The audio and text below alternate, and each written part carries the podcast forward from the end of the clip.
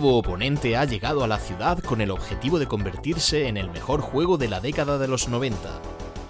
Y más vale que prepares una ingente cantidad de monedas de 5 duros, ya que no te será fácil derrotarle. ¿Estás preparado para la lucha? Que comience la batalla en Street Fighter 2.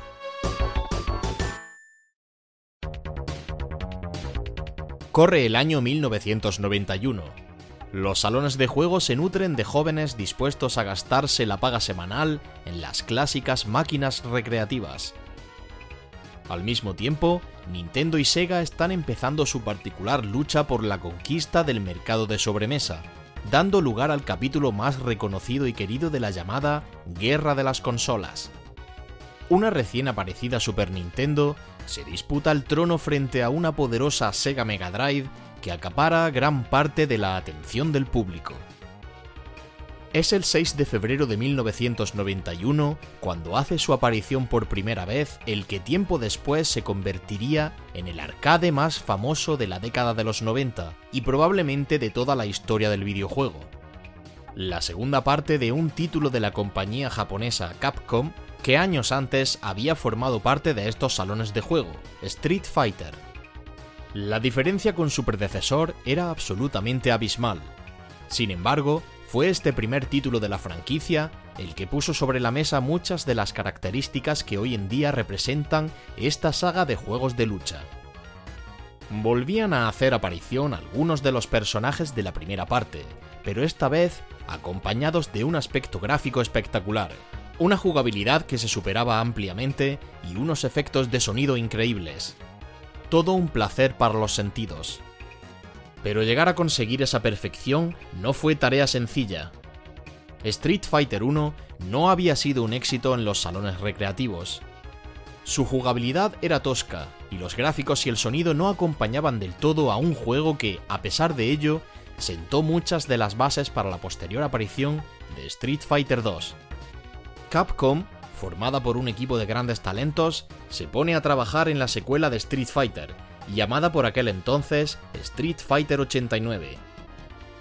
No se trataba de un juego de lucha versus, sino de un desarrollo de estilo beat'em up, con fases en scroll lateral y cientos de enemigos a derrotar.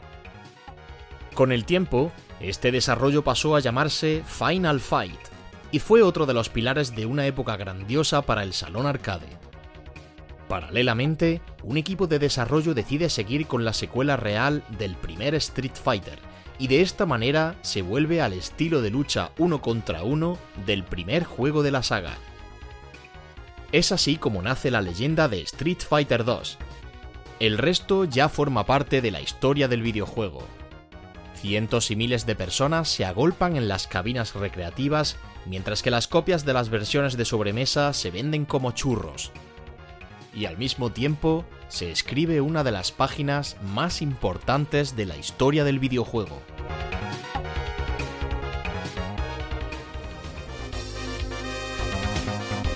Es difícil que a estas alturas haya alguien que desconozca la jugabilidad de Street Fighter 2.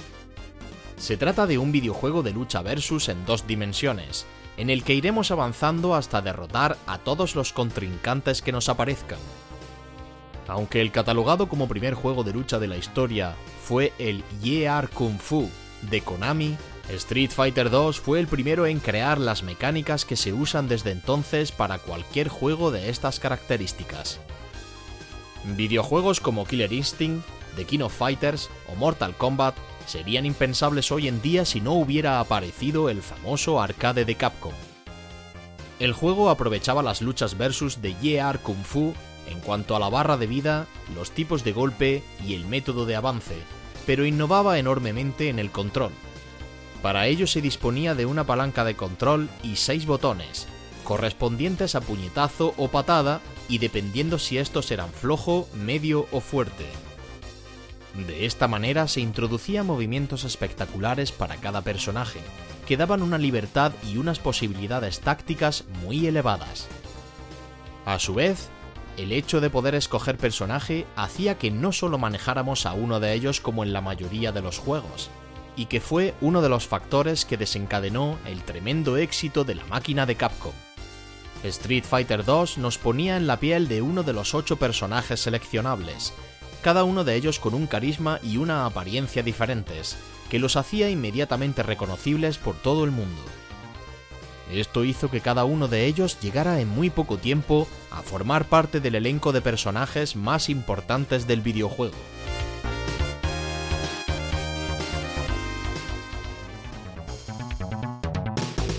no podríamos definir este gran juego sin entrar a presentar a su plantilla de luchadores, que sin duda es la más icónica de todas, y cuya procedencia nos lleva a todos los rincones del planeta.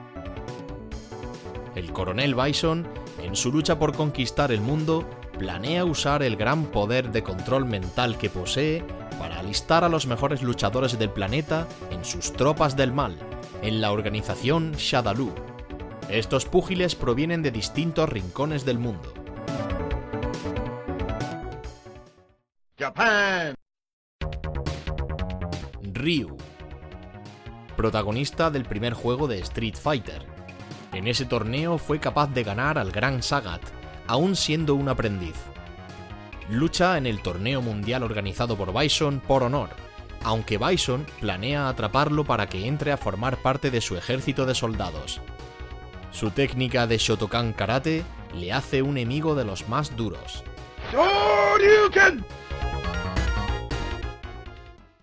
USA. Ken. También coprotagonista del primer enfrentamiento de Street Fighter, comparte maestro con Ryu. Entra a luchar para aprender del honor del guerrero y dejar atrás una vida de excesos debido a la riqueza de su familia. Su técnica es idéntica a la de Ryu, aunque el desempeño de Ken aún queda lejos de las capacidades de su compañero.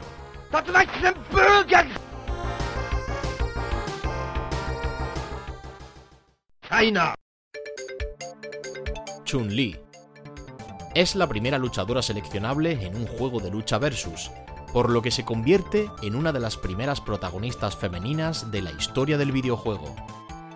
Bison fue el causante de la desaparición de su padre, y es por ello que la luchadora china busca venganza y acabar con Shadaloo de una vez por todas.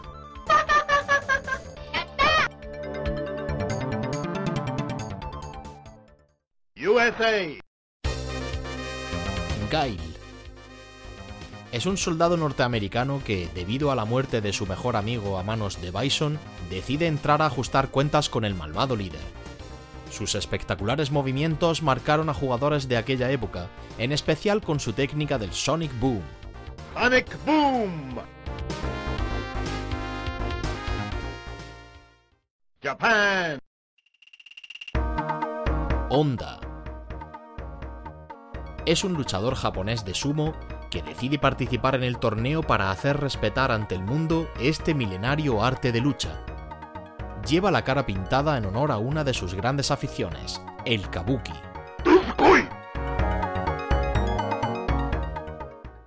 USSR. Zangief. Es el mejor luchador de lucha libre del mundo. Participa en los torneos para hacer honor al nombre de su madre patria, la Unión Soviética.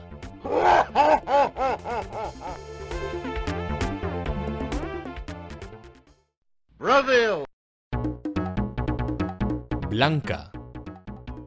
Una bestia brasileña cuyo verdadero nombre es Jimmy. Debido a un accidente de aviación, tuvo que subsistir en la selva del Amazonas aprendiendo y desenvolviéndose entre las bestias del lugar.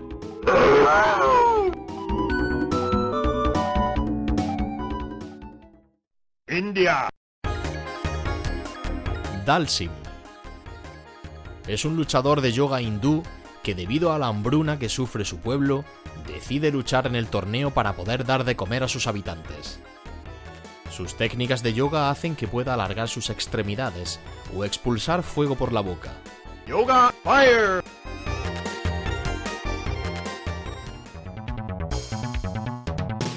El plantel de personajes se complementa con los cuatro jefes finales, que no fueron seleccionables hasta una siguiente revisión de las muchas que tuvo Street Fighter 2.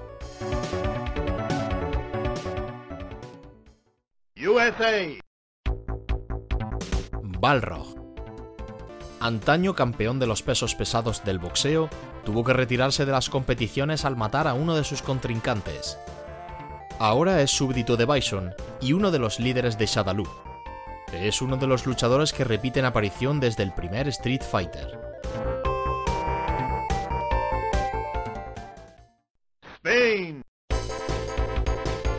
Vega, otro de los líderes de Shadaloo. Es un torero entrenado en el arte del ninjitsu, que usa una garra de metal en sus peleas. Su narcisismo le hace ocultar su preciosa cara ante el gran público para evitar ser dañado. Es el luchador que representa a España en Street Fighter.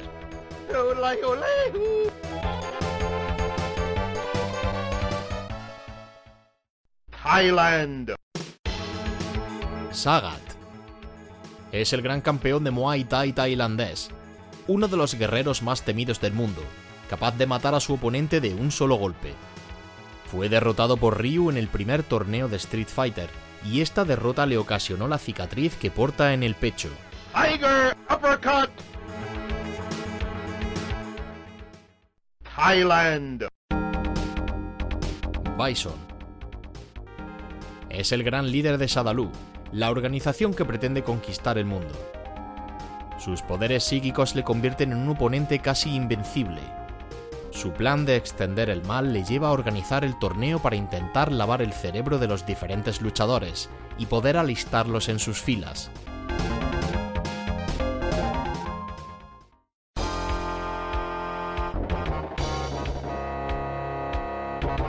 Street Fighter 2 fue un auténtico referente de su época en cuanto a los apartados gráfico y sonoro. Los personajes aparecían en pantalla con una paleta de colores impresionante, unos sprites grandes y definidos y una fluidez en los movimientos acorde con la calidad del juego. Además, la caracterización de cada personaje les hacía identificables frente a otros juegos de la época, siendo aún a día de hoy todo un referente. Pero si había algo que de verdad llamaba la atención del juego, era su espectacular apartado sonoro. No solo contaba con actuación de voces de los personajes y de un locutor que presentaba a los mismos, sino también con una de las mejores bandas sonoras de la historia del videojuego. Esto hacía que cada partida Street Fighter 2 fuera única y todo un placer para la vista y el oído.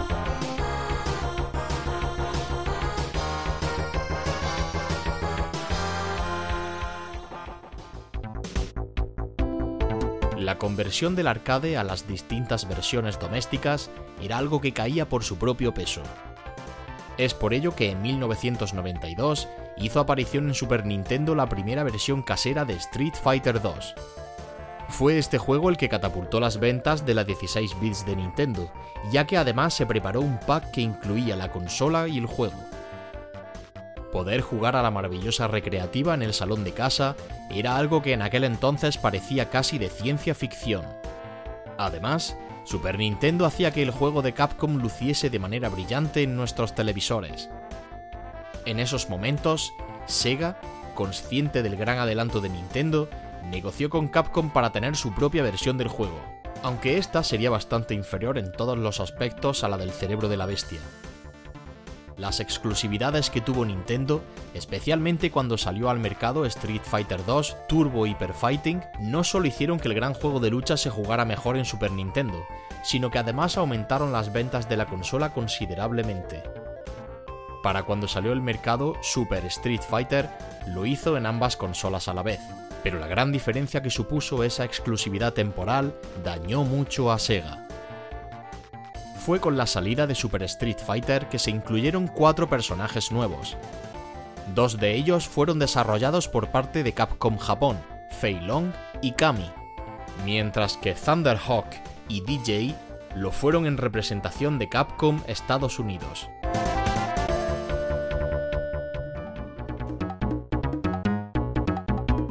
Street Fighter 2 era el fenómeno de la década, Capcom aprovechó para exprimir todo lo que pudo la gallina de los huevos de oro, y es uno de los principales factores que menos gustó al consumidor de videojuegos. Las tres versiones para Super Nintendo, así como las correspondientes versiones para cada una de las plataformas desde entonces, hicieron que el público se tomara en ocasiones el asunto con cierta sorna. Esto se sumó a la salida del equipo de Street Fighter 2 de Capcom Japón y su posterior entrada en SNK. Fue este mismo equipo el que se convirtió en principal rival de su ex compañía, creando juegos como The King of Fighters, Fatal Fury o Samurai Showdown. Capcom atravesó una época en la que vivió de las rentas, y finalmente la calidad de los títulos de Neo Geo se impuso al carisma de los personajes de Street Fighter. Pese a ello, Street Fighter 2 aún sigue siendo el gran referente en cuanto a juegos de lucha se refiere. El desarrollo del juego también dejó varias anécdotas interesantes. El nombre inicial de Balrog no era tal, sino Mike Bison, en honor al famoso boxeador Mike Tyson. Debido a posibles denuncias por derechos de imagen, se cambió el nombre por el de Balrog, que era el nombre de Vega en primera instancia, y a su vez se nombró así a Vega, aunque en un principio este nombre pertenecía al coronel Bison. Y para rematar, se decidió llamar Bison al actual coronel. Todo ello gracias a una Capcom estadounidense que no paraba de cometer este tipo de atropellos. En Japón, estos luchadores conservan sus nombres originales. Así como en el juego aparece la ya extinta Unión Soviética de Zangief, la bandera que representa a Vega es la bandera española correspondiente a la época del régimen franquista. Muchas de las recreativas existentes no podían albergar Street Fighter 2 porque necesitaban 6 botones de acción. Por ello, algunas se modificaban para usar los 3 botones de la época. Este problema también llegó a los mandos de consola, de modo que en Super Nintendo se utilizaron los gatillos L y R para completar el control. Y por su parte, Sega lanzó al mercado un mando para Mega Drive con 6 botones, ideal para manejar a los luchadores. Durante el transcurso del juego, ejecutando la famosa técnica del Hadouken, a veces aparecía una onda de color rojo en vez del azul característico. Esto se debía a un fallo gráfico, pero debido a que la gente pensaba que este Hadouken era de fuego, Finalmente Capcom incluyó un Hadouken de fuego que quemaba al oponente dentro de la versión Super Street Fighter 2.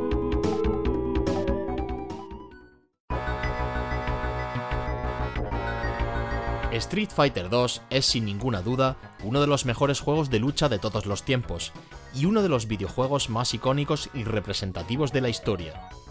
Todos los que lo hemos jugado en su época tenemos distintas anécdotas con él, y recuerdos que ya son imborrables. Ya fuera jugando en casa o en los salones recreativos de nuestra ciudad, la magia que desprendía Street Fighter 2 no tenía rival. Miles de monedas a lo largo del planeta contemplan este enorme éxito de Capcom que, pese a haber gestionado de manera dudosa, les encumbró en el podio como una de las mejores compañías de aquella época dorada. Jugar a Street Fighter 2 en sus innumerables versiones siempre ha sido y será un enorme placer y una mirada atrás en la memoria, a una época dorada del videojuego donde muchos de nosotros crecimos con esa ilusión de arrancar una moneda a nuestros familiares o de quedar con ese amigo del colegio para vivir una partida más del rey de los salones arcade y de la era de los 16 bits. El legado de Street Fighter 2 perdurará siempre. Larga vida al rey de la lucha.